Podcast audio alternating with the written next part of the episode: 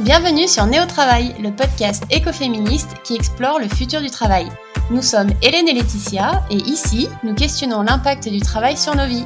Nous explorons de nouvelles façons de travailler et de lutter grâce à des femmes engagées. Nous donnons la parole à celles qui refusent notre système patriarcal, consumériste et capitaliste. Pour prendre soin du vivant, le futur du travail doit être écoféministe. Car tout est lié, tout est politique, tout est sensible, le travail aussi. Il est possible de travailler différemment et certaines le font déjà. Bonne écoute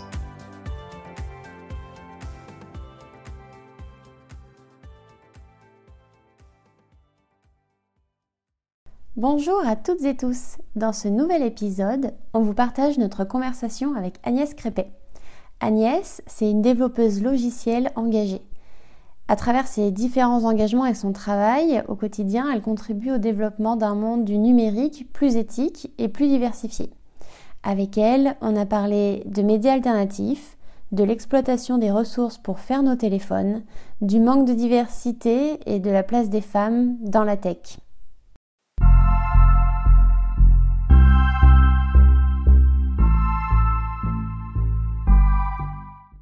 Bonjour Agnès. Bonjour. Euh, on est ravis de t'accueillir dans ce nouvel épisode de Néo Travail. Euh, et comme euh, à chaque nouvel épisode, on a une petite question rituelle. On va te demander de te présenter, de, que tu nous dises quel est ton ou tes activités professionnelles actuellement. Alors, je travaille pour une société néerlandaise qui s'appelle Fairphone. Je suis aussi dans une société française qui s'appelle Ninja Squad. Mais euh, la majeure partie de mon temps, je travaille donc pour Fairphone. Et Fairphone, c'est une entreprise qui fait un téléphone dit éthique. Et euh, dans cette euh, société, bah, je m'occupe d'ingénierie logicielle et j'ai une équipe qui lutte contre l'obsolescence logicielle des téléphones et une autre équipe aussi qui, gère l'IT, donc l'informatique classique d'entreprise, tout ce qui est pas vraiment exotique. La partie un peu plus spécifique de mon job, c'est plus voilà, ce département qui, qui lutte contre l'obsolescence logicielle des téléphones. En deux mots, si tu pouvais nous peut-être nous dire un petit peu les moments forts, les temps clés en fait de ton parcours qui t'ont amené à occuper ce poste aujourd'hui?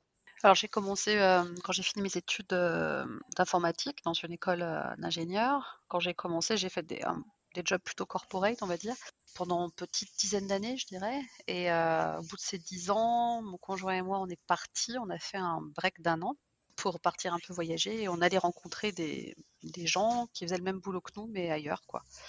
Donc on a passé quelques mois en Afrique, quelques mois en Asie. Euh, aussi un petit peu dans la Silicon Valley, mais bizarrement, euh, c'est pas forcément l'endroit du monde qui nous a le plus inspiré, même si avant de partir, on se faisait une joie d'y aller. Et je pense que c'est le premier vrai break, euh, enfin break. Déjà, euh, substantiellement parlant, bah oui, on s'est arrêté de bosser. Et après, le truc un peu spécifique, c'était euh, vraiment cette rencontre avec des gens euh, très différents et très inspirants, en fait. des gens qui nous montrent qu'il peut y avoir une informatique qui est différente, une informatique qui n'est pas forcément au service de l'innovation technologique. Et ça, c'est en partant, je pense qu'on s'en est rendu compte. Ça nous a, ça nous a vraiment éclairé sur sur beaucoup de choses et c'est ce qui nous a aussi, en tout cas personnellement pour ma part, inspiré pour changer un peu plus radicalement une fois que je suis revenue. Quoi. Et en 2018, bah, j'ai rejoint Fairphone.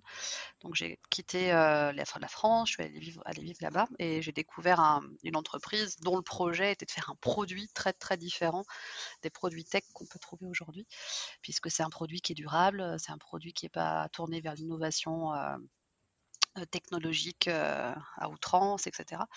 Donc euh, les deux gros breaks, voilà, c'est ce tour autour du monde, là, la rencontre de développeuses et de développeurs d'autres pays, et le fait de partir sur Amsterdam pour rejoindre une boîte qui fait un produit tech différent, quoi. À côté de, de ces breaks-là et ces moments forts de, de ton parcours qui t'ont amené à changer un petit peu ta façon de travailler, est-ce que toi, tu as tu as d'autres engagements euh, qui, contribuent peut-être à, l'engagement que tu portes aujourd'hui? Alors, je fais partie, j'ai cofondé une. Euh, alors, j'avais parlé de Mixit, mais je vais commencer par là, puis je reviendrai après sur d'autres trucs. Mais j'ai cofondé une conférence à Lyon qui s'appelle Mixit, qui est une conférence qui euh, existe depuis une dizaine d'années et avec les personnes qui étaient à l'origine de ce truc-là, on avait envie de montrer que la tech avait une influence dans ce monde, pas forcément positive, on voulait mettre en exergue tout ça, quoi.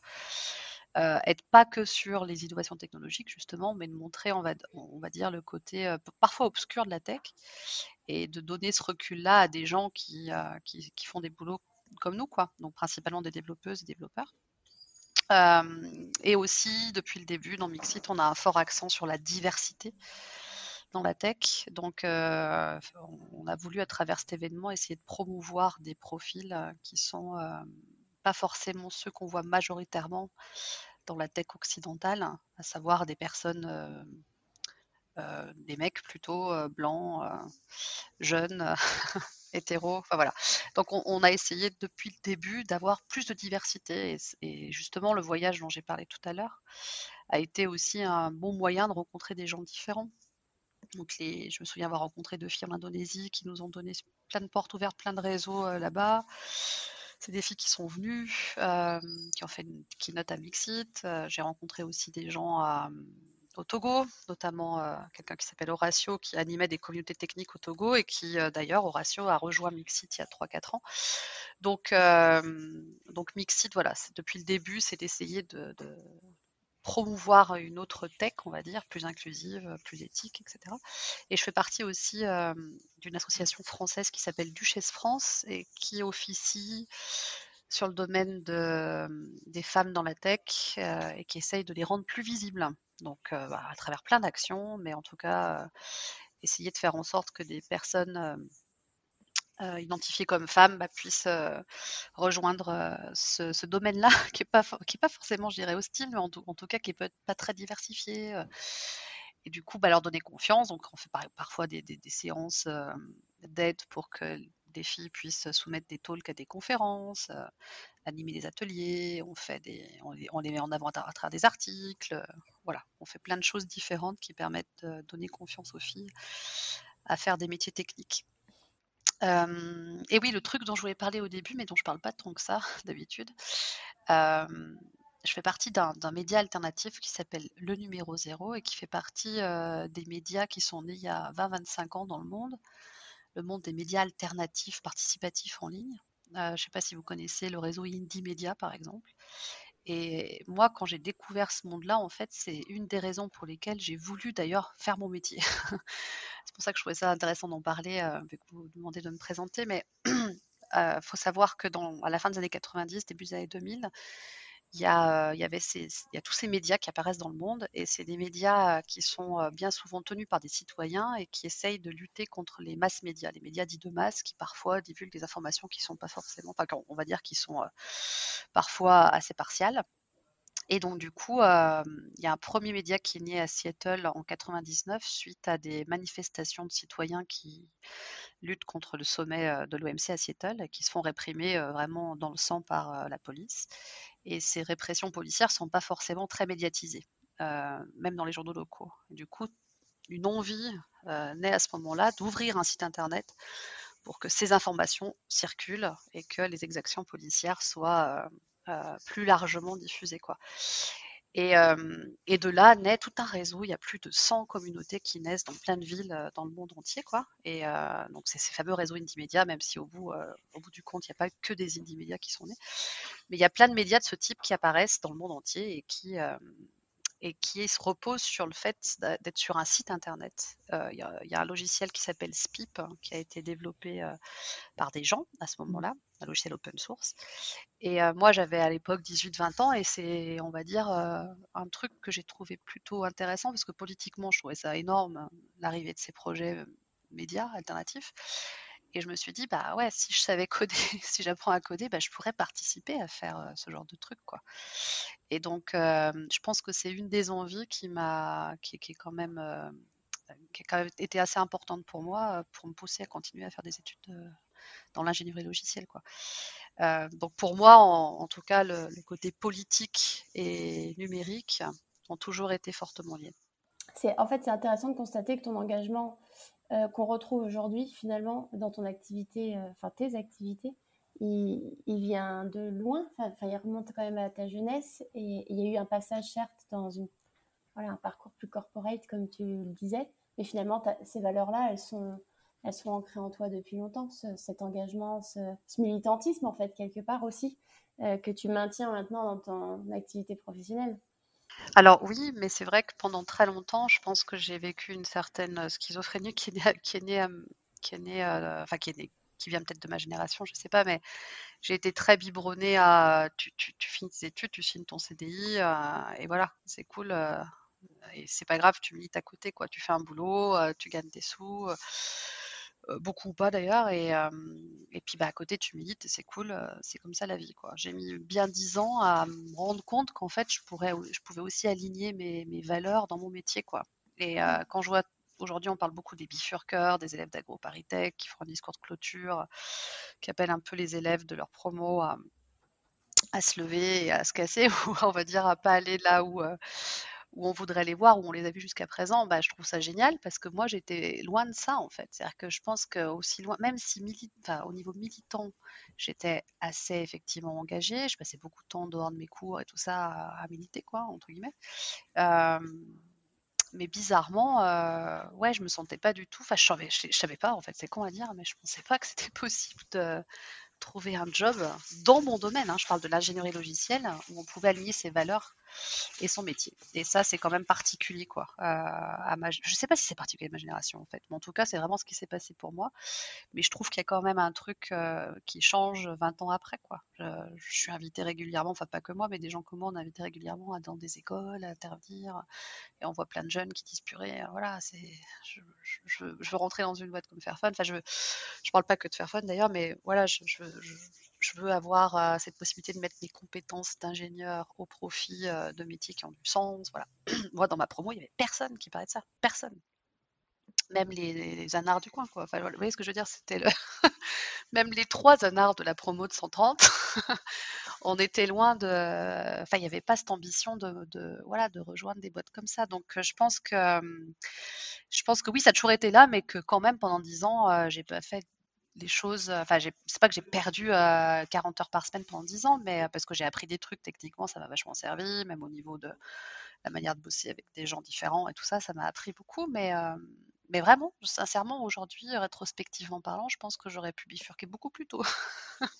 Bah, c'est surtout que je pense qu'aujourd'hui c'est plus facile parce qu'on en entend beaucoup plus parler aussi. Donc ça arrive aux oreilles de beaucoup plus de monde. Et c'est vrai que du coup il y a beaucoup, il y a de plus en plus de jeunes qui se disent ah bah oui pourquoi pas moi?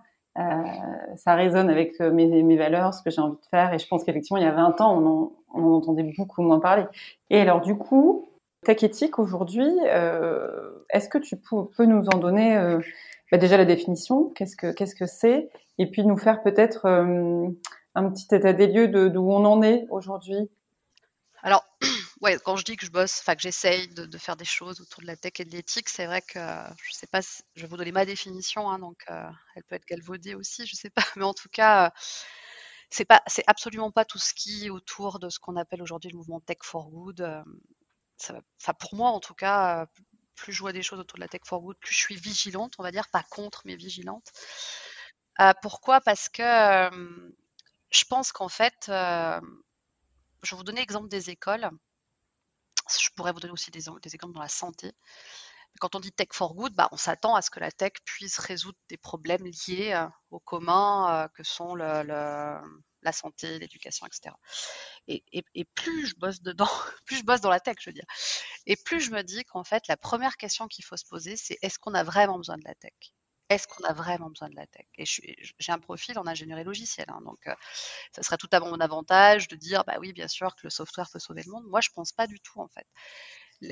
régulièrement, ça m'arrive d'intervenir dans des écoles ou dans des conférences. Souvent, on, on m'interpelle en disant oui, mais vous pensez pas que ça, ça pourrait être quand même vachement bien pour l'éducation nationale, etc l'État, je parle de la France que je connais le mieux quand même, parce c'est le pays où je vis aujourd'hui. Euh, si je parle du numérique à l'école, par exemple, je pense que dans l'état actuel, dans les interventions que je fais dans les classes de temps en temps et tout ça, le nombre de tablettes qui sont euh, laissées à l'abandon euh, parce qu'il n'y a pas forcément la formation des profs nécessaire, elles ne sont pas forcément maintenues, elles ne sont pas sur des OS euh, facilement maintenables, et je ne parle pas du côté privacy en plus, hein, parce que souvent elles sont sous Windows, des logiciels qui, c'est pas forcément ce que j'aimerais mettre dans les, mains des gamins, mais je ne parle même pas de ce truc-là.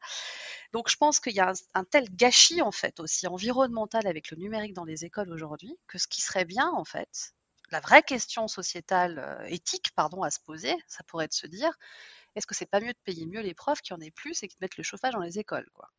ça, c'est quelque chose peut-être sur lequel je suis un peu plus claire depuis peu, en fait, hein, depuis un an ou deux, où je me radicalise peut-être plus, je sais pas, mais vraiment, la première question qu'il faut qu'on se pose en tant que technicienne et technicien, c'est est-ce qu'on a vraiment besoin de la tech? Est-ce qu'en tant que technicien expert du domaine, on a à promulguer une solution technique, technologique pour résoudre un problème? En ce moment, là, j'ai regardé récemment, il y a des conférences qui sont, je ne crois pas dire de bêtises, organisées par le Mouton Numérique, qui est un, collectif très intéressant qui s'interroge sur la, présence de la tech aujourd'hui dans nos sociétés. Euh, autour de la dématérialisation des, services publics comme la Sécu, comme la CAF, etc. Et il y, a plein de travers hein, à, la, numérisation de ces services-là. Il y a plein de gens qui n'ont plus accès aux services sociaux parce que bah, c'est pas forcément simple pour tout le monde d'ouvrir un compte euh, et de, naviguer sur, euh, sur un site qui n'est pas forcément très ergonomique. Enfin bon, bref. Donc la première question, c'est de se poser ça, de se, demander si on a vraiment besoin de la tech. Et, et c'est vraiment en ce sens que, si je pense à Mixit, par exemple, dans Mixit, on fait venir plein de gens qui ne sont pas dans la tech. Au début, on appelait ça des aliens. Maintenant, on les qualifie plus forcément que comme ça, mais on a envie de mettre en face de gens du monde de la technique, des gens qui se posent des problèmes qui nous paraissent tout, aussi importants que euh, ceux on peut, euh, sur lequel on peut s'interroger dans notre propre monde technique, dans se défocaliser un peu de notre propre angle d'expert. Je trouve ça vachement intéressant. Et c'est le premier angle pour moi euh, que je vois quand je dis que je fais, que je m'intéresse aux problématiques éthiques dans la tech. Parce qu'à l'heure actuelle, pour bosser dans une boîte comme Fairphone, où vraiment on est confronté, on bosse sur le coût environnemental du numérique, etc oui, il faut faire des produits qui durent plus longtemps pour arriver à résoudre tout ça, mais je veux dire, la première question, c'est aussi, euh, enfin, la première solution, ce serait d'avoir moins de produits technologiques. Euh, et politiquement parlant, là, je reviens à un deuxième angle que je trouve très intéressant de, euh, de travailler quand on parle de tech éthique, c'est arriver à décoloniser notre approche du numérique. C'est-à-dire qu'en fait, pour moi, tout est lié. Euh, le politique euh, et le numérique sont, liés. Le numérique est une question politique. Et, euh, je pense que beaucoup de problèmes liés au numérique aujourd'hui, que je parle des, par exemple des déchets électroniques ou du coût environnemental global du numérique, sont liés en fait au fait que le numérique a une approche fortement coloniale, néocoloniale, s'appuie sur des, sur des personnes des pays des Sud, mais pas que, qui travaillent dans des conditions euh, qui sont euh, pas celles qu'on voudrait nous dans les pays des, dans pays occidentaux quoi. Euh, donc pour moi avoir une approche éthique de la tech c'est aussi prendre en compte cette dimension là qui est très politique. Hein, le nombre de fois, je le dis tout le temps, mais le nombre de fois qu'on m'invite à des tables rondes, à des SEC, dans des écoles d'ingé ou même dans des conférences quelconques, on me dit le côté environnemental, hein, faire fun, vas-y, va à fond, parle-en. Par contre, votre truc là sur le social, là, c'est pas ce qu'on veut forcément entendre. Bah non, hein, pour moi, c'est lié, quoi. Genre, le fait d'avoir du cobalt au Congo et de pouvoir l'extraire et de le mettre dans nos téléphones aujourd'hui, euh, et le fait de se dire que bah, potentiellement c'est bizarre qu'on ne soit pas plus nombreux à se poser ces questions-là et, à, vouloir en savoir plus, pour moi, il y a une approche néocoloniale. C'est-à-dire qu'en fait, on, accepte en tant que pays occidental euh, de se reposer sur l'exploitation de, personnes vivant au Congo euh, qui vivent dans des conditions assez déplorables en travaillant dans les mines. Donc, euh, c'est le deuxième angle intéressant euh, que je trouve de travailler euh, sur ce qu'on appelle une tech éthique. C'est une tech qui peut accepter, qui doit travailler sur l'angle néocolonial qu'est la tech aujourd'hui. Et le dernier angle, évidemment, qu'il est beaucoup plus général, peut-être moins politique, mais voilà, c'est est-ce qu'une, en tout cas dans les pays occidentaux à l'heure actuelle, on peut penser que la tech est vraiment éthique alors qu'elle est absolument pas diversifiée? Je reviens à mon homme blanc de 30 ans, hétérosexuel elle, ne représente pas du tout la population. Moi, j'ai bossé avec deux Salim, euh, quatre meufs. Non, je caricature un peu, mais je veux dire, euh, j'ai bossé principalement euh, dans des milieux où il y avait une seule catégorie de population, quoi. Donc, ça interroge aussi tout ça. ouais, on va y revenir sur, sur cette question-là, justement. mais alors, du coup, moi, ça m'interroge parce que j'entends bien ce qu'est pour toi la tech et puis Mais je me demande comment ça peut s'appliquer, ça, dans une entreprise euh, qui est quand même une société commerciale. Euh, chez Fairphone, comment concrètement tu, vous arrivez, toi et ton équipe, à faire avancer ces questions-là? Euh, de, de, du coup, il faut moins consommer, euh, euh, il faut euh, essayer d'aller chercher des matières premières peut-être ailleurs. Enfin, comment, comment tout ça fonctionne finalement? Ouais. Alors bon, la, spécificité de Fairphone, c'est qu'à la base, c'est pas une boîte. Hein, ça, a été pendant 2-3 ans euh, juste des activistes qui ont qui pas de boîte. C'est un collectif activiste militant entre le Congo, d'ailleurs à parité entre le Congo et Amsterdam, puisqu'à la base, c'était c'est né d'une campagne de sensibilisation aux minerais de sang, les minerais de conflit, qui sont officiellement nombre de quatre, l'or, le tantal, l'étain le tungstène, même, même s'il y en a plus officieusement. Donc, on est loin des pitch Startup Nation, quoi. On est loin du truc où on veut sauver le monde, euh, on a un produit miraculeux, dès qu'il va arriver dans, le, dans, le, dans nos mains, euh, on va se sentir mieux et tout ça. Non, pas du tout. À la base, c'est une campagne militante donc du coup, naturellement, quand la boîte s'est montée trois ans après, de par le fait que les personnes qui étaient à l'origine de ces campagnes militantes se sont dit que quand même pour avoir plus d'impact sur ces, cette problématique des minerais, il fallait un peu faire partir du business et montrer que c'est qu'il peut y avoir une demande pour des minerais euh, qui ne financent pas des confirmés. De fait, ces gens-là, ce, cet écosystème de départ, il est vraiment très loin euh, du business for profit, quoi. Voilà. C'est-à-dire qu'on n'est pas dans un. je me moque toujours de ça, mais franchement, j'en ai fait plein des pistes de start-up. En tout cas, en Europe, c'est assez rigolo, quoi. Enfin, rigolo dans le mauvais sens du terme, quoi. C'est que il y a plein de gens qui sont plus pas mes ennemis, quoi. Hein. C'est pas que des gens méchants, mais euh, voilà, qui, font des, des euh, en, croyant vraiment sauver le monde avec des produits technologiques. Et c'est pas du tout le, cas de démarrage de Fairphone, qui, ce qui fait que naturellement dans le business, enfin dans, cette société dix ans après, parce que ça fait à peu près dix ans qu'on existe en tant que boîte, euh, tout ce que je viens d'expliquer sur l'approche néocoloniale, sur, euh, sur le côté politique de la tech, c'est au centre de, notre, de nos préoccupations en fait. Ce pourquoi on fait attention à pas mettre à pas avoir trop d'investisseurs, à être très vigilant sur qui on fait rentrer au board, etc. C'est parce que typiquement sur un projet comme Fairphone, le premier truc qui peut sauter, c'est le social. Si vous prenez un peu n'importe qui, je, caricature, hein, mais je ne parle pas que de Fairphone, sur un projet comme Fairphone, vous faites rentrer des, investisseurs euh, euh, qui peuvent facilement vous rapporter beaucoup d'argent en peu de temps. Euh, le truc écolo, ça marche, c'est cool, c'est un téléphone durable, on peut le réparer, trop bien. Mais en plus, trop bien, hein, je dis pas que c'est pas bien. mais ouais, votre truc là, dans les mines, là au Congo, ouais, ça va quoi. Hein, on peut le virer ce truc-là. Parce qu'en plus, on n'est pas du tout banque. Enfin, je pense qu'on peut s'améliorer sur la communication autour de ça. On a fait un film la semaine dernière, mais je pense qu'on peut vraiment. Euh, c'est pas évident de parler de, ce côté social et politique. Vous voyez, il faut un podcast. J'ai le temps, je peux en parler, mais c'est vrai qu'à matérialiser sur, une, sur un produit à commercialiser, c'est vraiment pas facile. Euh, et c'est le premier truc qui peut péter. C'est le premier truc qui peut péter. Et c'est ce qui nous coûte très cher. Parce que arriver on a 14, on, à l'heure actuelle, on, travaille sur 14 matériaux sur les 50 qui sont nécessaires à construire un téléphone. Donc, vous pourriez me dire que 14. Mais oui, parce qu'en fait, euh, il faut parfois 2-3 ans pour arriver à cleaner une filiale, quoi. Une filière d'approvisionnement du cobalt ou de l'étain du tungstène. Donc, c'est un travail de fourmi c'est un travail assez dangereux. C'est compliqué. Euh, je dis souvent que les héros et héroïnes de Fairphone, c'est pas, pas les ingénieurs comme moi, c'est plus ceux et celles qui sont euh, à bosser dans ces pays-là et tout ça.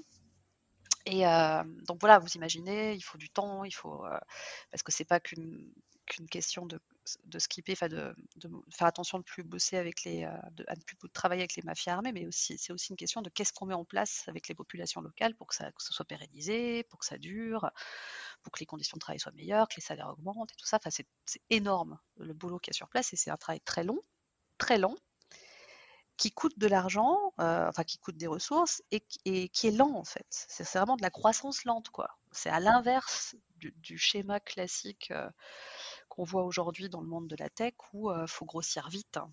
faut grossir vite, beaucoup et vite.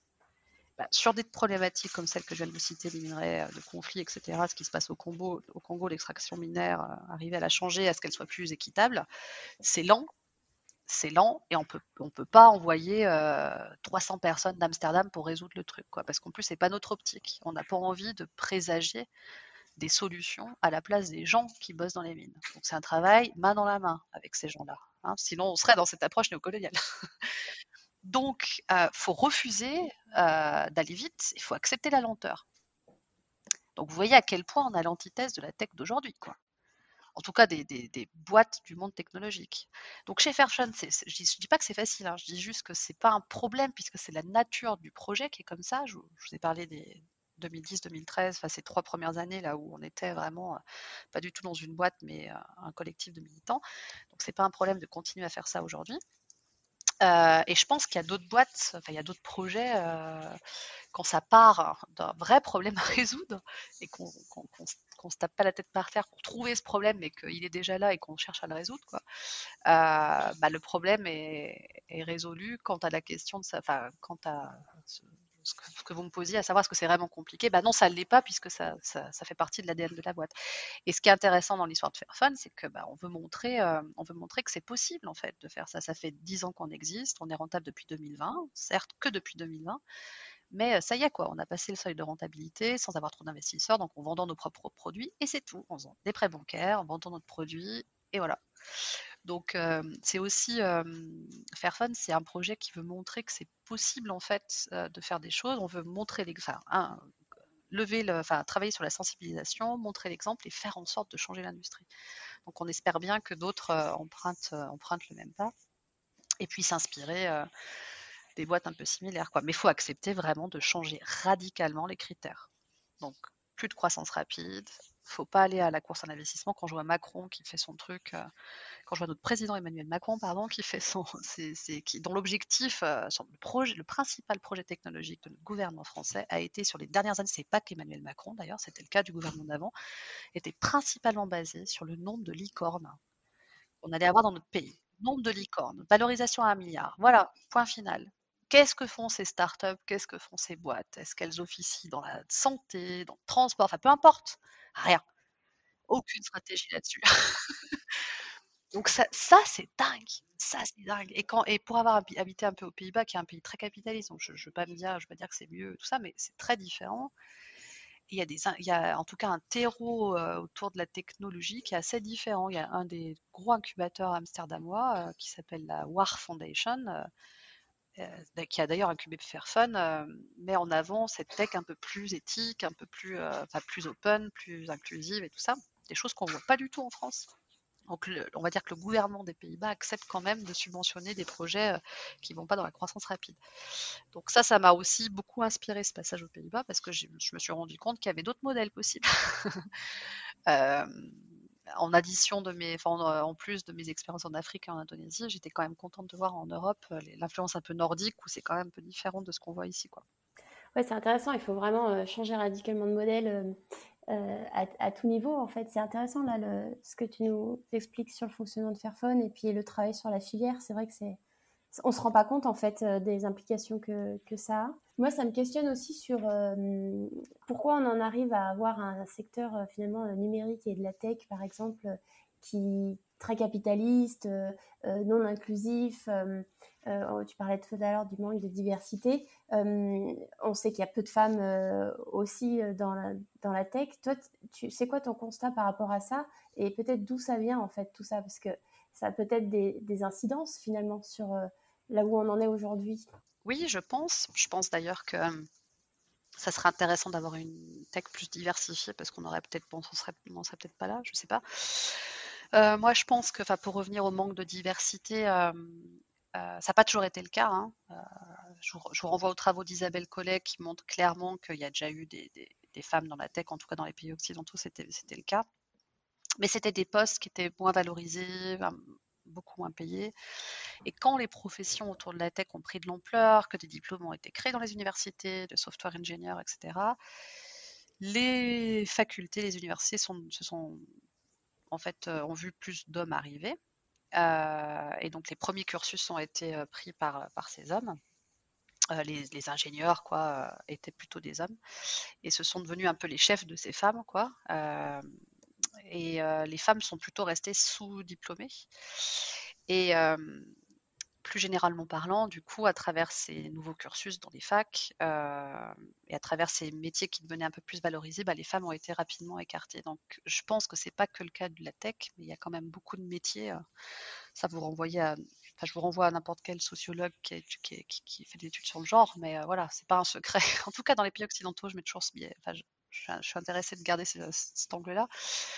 Voilà, je pense qu'il y, a clairement un rapport entre le genre et le monde du pouvoir dans, le monde de l'entreprise. Donc, la tech a été moins diversifiée le moment où le métier a été plus valorisé. Il y a aussi l'arrivée de l'ordinateur personnel dans les foyers, dans les années 80, qui a fait pas mal de dommages, dans le sens où, particulièrement dans les années 80, on était comme dans une société où la maman faisait beaucoup de ménage et le papa s'occupait de beaucoup de la maison, quoi. Et quand l'ordinateur arrive, je, j'aurais presque envie de dire que ça n'a pas changé, quand même si ça a changé. Je dis pas que tout, est fini, euh, mais à l'époque c'était vraiment le cas. Quoi. Et euh, c'est vrai que quand cet ordinateur arrive dans les foyers, bah, il est accaparé par le, papa et, son le petit frère. Quoi. La petite sœur et la maman, c'est un peu caricatural, mais elle l'accapare moins. Et du coup, euh, le problème de ça, c'est que les jeux vidéo arrivent, les jeux vidéo arrivent, donc pareil, hein, je, cite les travaux de chercheuses comme Isabelle Collet. Il y a aussi une, chercheuse en jeux vidéo qui explique bien ça, Fanny, je vous retrouverai le nom. mais en gros, quand les jeux vidéo arrivent, ils sont très très très genrés. C'est-à-dire qu'en fait, même moi, hein, j'ai 45 ans aujourd'hui, si je ne me trompe pas, oui, 45, et Tom Rider. Moi, j'avais pas envie de jouer à Tom Rider à, 18 balais. Hein. Pourquoi? Bah, Parce que Tom Rider, elle avait des gros seins, elle avait une taille de guêpe que j'ai jamais eue. Et euh, elle était faite pour mes potes, garçons, elle n'était pas faite pour moi en fait. Et du coup, ce qui se passe, si je reviens à l'ordinateur personnel, aux jeux vidéo, tout ça, c'est que tout est fait pour écarter les petites filles de l'objet technologique. C'est-à-dire qu'en fait, euh, moi, quand je fais des interventions dans des collèges et des primaires, quand vous, demandez à des petites primaires, fin de, fin de primaire, on va dire, et début de collège, quand vous demandez à des petites filles, mais pourquoi tu veux pas devenir informaticienne ou à des jeunes filles, elles vont vous dire, bah, parce que c'est pour les gars euh, qui jouent aux jeux vidéo qui mangent des pizzas. Je caricature, hein il y a beaucoup de stéréotypes qui traînent dans le milieu de la tech. Et, donc, il n'y a pas que cette histoire de pouvoir, il y a aussi ces stéréotypes qui ont été véhiculés. Je pense que le jeu vidéo, c'est la première industrie culturelle au monde et je pense que c'est un domaine sur lequel il faut s'intéresser quand on se pose la question de la non-diversité dans, les mondes autour des innovations technologiques. Parce que je pense qu'il y a une influence qui est assez énorme. En tout cas, ça a été le cas avéré entre les années 80 et début et on va dire 2005-2010. Quoi. Moi, je suis typiquement de cette génération-là, où rien ne me pousse à y aller du fait de ces stéréotypes que j'ai décrits juste, juste, avant. Quoi. Euh, et pour revenir au tout début de la question, alors du coup, euh, est-ce que tout n'est pas lié? Bah, Je pense que si. Hein, je pense que si, vous regardez un peu la littérature écoféministe, bah oui, en plus, c'est pas vous que je vais dire ça. je pense un podcast de spécialistes quelque part, ça serait intéressant de, de, s'intéresser à la tech féminisme, au, tech féminisme, quoi. C'est-à-dire qu'en fait, si on pense, enfin, les, problématiques sous-jacentes à la tech sont liées aux mêmes problématiques auxquelles font face les femmes, auxquelles font face les femmes. Vraiment. Donc le fait qu'elle se soit fait jeter dehors dans les années 70-80 euh, parce que ça devenait des métiers mieux valorisés de software ingénieur hipster, etc.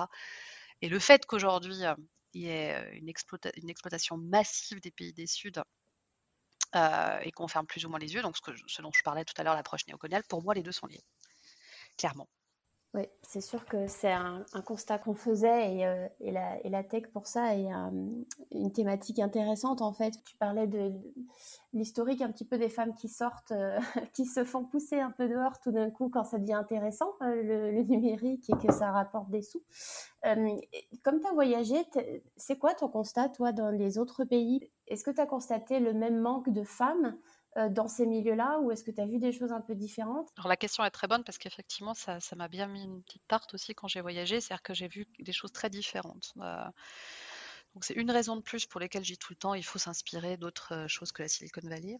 Mais quand, allé, quand je suis allée en Asie par exemple, notamment en Indonésie, et que j'ai donné, donc avec mon copain, là, quand on voyageait, on donnait des cours, on bossait un peu, enfin on faisait Ouais, on donnait des cours par exemple contre le Gilles et le couvert pour quand on était à côté, à côté de Java d'époque. Euh, parce qu'on trouvait ça intéressant de bosser un peu pour rencontrer des gens, tout ça. Et euh, quand on arrivait à d'époque, grosse université techno euh, à 20 km de, Jakarta, sur l'île de Java, je rentre dans la salle de cours dans l'amphi, quoi. Et là, je vois plein de, voiles, parce que l'Indonésie est le premier pays musulman au monde. Donc les femmes sont souvent voilées, pas toutes, mais elles sont souvent voilées. Et je vois plein de femmes. Plein de femmes. Je ne pouvais pas vous dire s'il y en avait 60, 50%, mais on va dire une bonne moitié étaient des femmes. En Afrique, j'ai noté des traits assez similaires. Alors, j'y suis moins restée longtemps, donc je ne pourrais pas faire une généralité, mais j'avais pas mal de filles. Donc, je pense que les, Indonésiennes qu'on avait invitées, donc les filles que j'avais rencontrées en Indonésie et celles que j'avais invitées à Mixit, elles avaient fait un petit, elles avaient montré quelques chiffres et elles montraient que oui, euh, l'Indonésie était dans le top 10 euh, des pays où il y avait le plus de diversité dans la tech par rapport à des pays comme euh, très western countries comme les US, la France, etc. On était très loin derrière.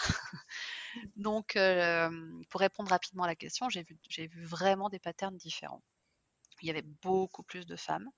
Et quand on leur demandait pourquoi, pourquoi à votre avis il y en a plus, il y a plusieurs réponses possibles, mais je pense qu'il y a hum, une des premières réponses, c'est que souvent, euh, il y a une culture qui est différente. Le rapport à la tech est très différente, euh, euh, est très différent en fonction de, l'Indonésie et de la France, par exemple, les pays occidentaux.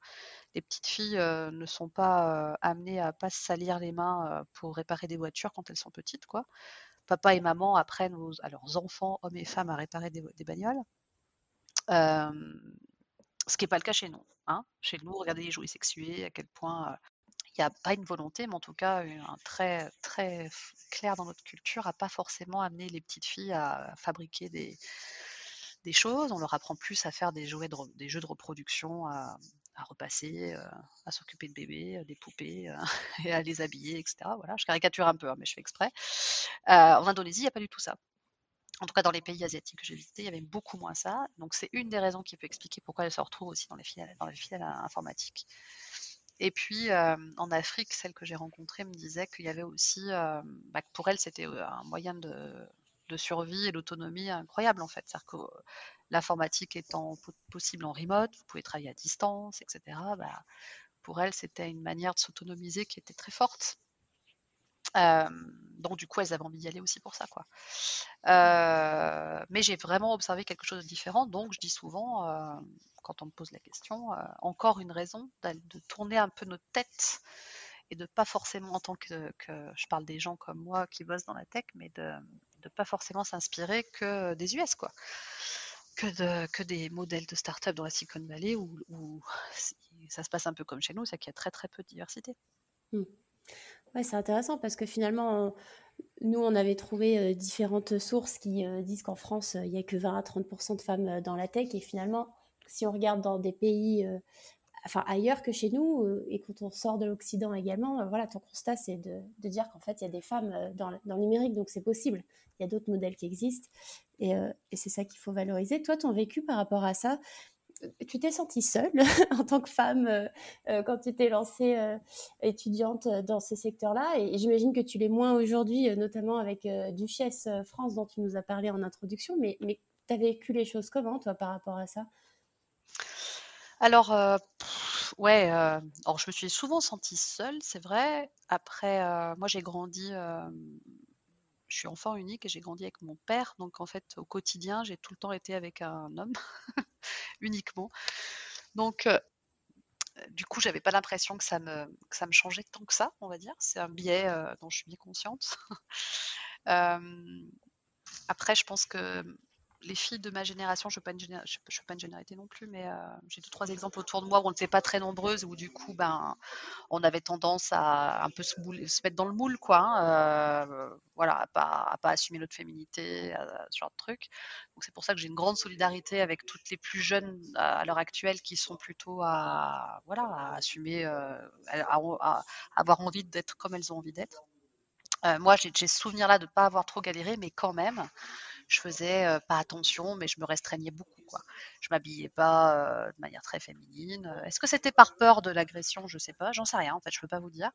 Mais en tout cas, ce que je veux pas dire, c'est, je veux pas dire que c'est pas parce que ça m'est pas arrivé que, des problèmes, je veux dire, que ça arriverait pas à d'autres. C'est pas arrivé à d'autres. Voilà, c'est ça que je veux dire. Euh, j'ai été très à l'écoute des problèmes qu'il y a eu à l'école 42, problèmes d'agression, etc. dans certaines écoles euh, informatiques, et je veux bien croire que ça existait et, que ça existe encore et qu'il y a un vrai souci là-dessus.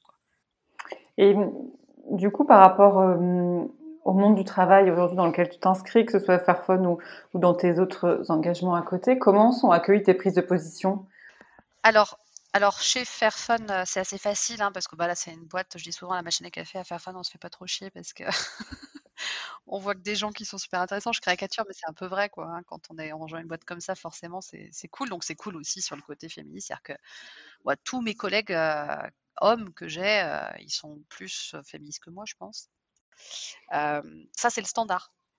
C'est le standard de Fairphone, mais c'est pas Fairphone. Je pense que c'est aussi les Pays-Bas qui sont beaucoup plus, euh, voilà, à mon avis, il y a, plus d'équité et tout ça. Et après, comment je l'ai vécu avant, si je ne parle pas de Fairphone, alors dans ma boîte Ninja Squad, euh, évidemment, euh, même genre de trucs que Fairphone, quoi, on partage les mêmes valeurs, tout ça, donc c'est vachement plus simple. C'est même Cédric, un des cofondateurs de Ninja Squad, qui m'avait poussé à rentrer dans, dans Duchesse France. Et il lit plus de bouquins féministes que moi. C'est quelqu'un qui est, je pense, plus éclairé que moi, d'ailleurs, sur ces questions-là. Il m'alimente de, livres. C'est lui qui m'a euh, offert certains bouquins que j'ai trouvé extraordinaires dans mon parcours de féministe. Donc, voilà, mais si je ne me réfère pas à ces deux expériences, mais plus au monde. Avant, j'ai bossé dans le monde du service, j'ai bossé dans une boîte un labo pharmaceutique du monde de l'homéopathie et tout ça. Énormément de sexisme.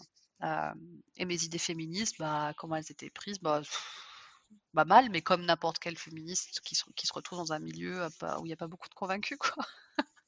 Donc, je, rien de plus ni de moins, quoi. Mais je veux dire, des blagues à la con. moi, quand j'approchais la trentaine et que j'avais pas de gamin, voilà, que des trucs sur le fait que je sois pas mère, l'injonction à être mère, non mais des trucs, euh, enfin voilà, classiques dans un environnement euh, de travail où il y a où il y a peu de gens convaincus quoi.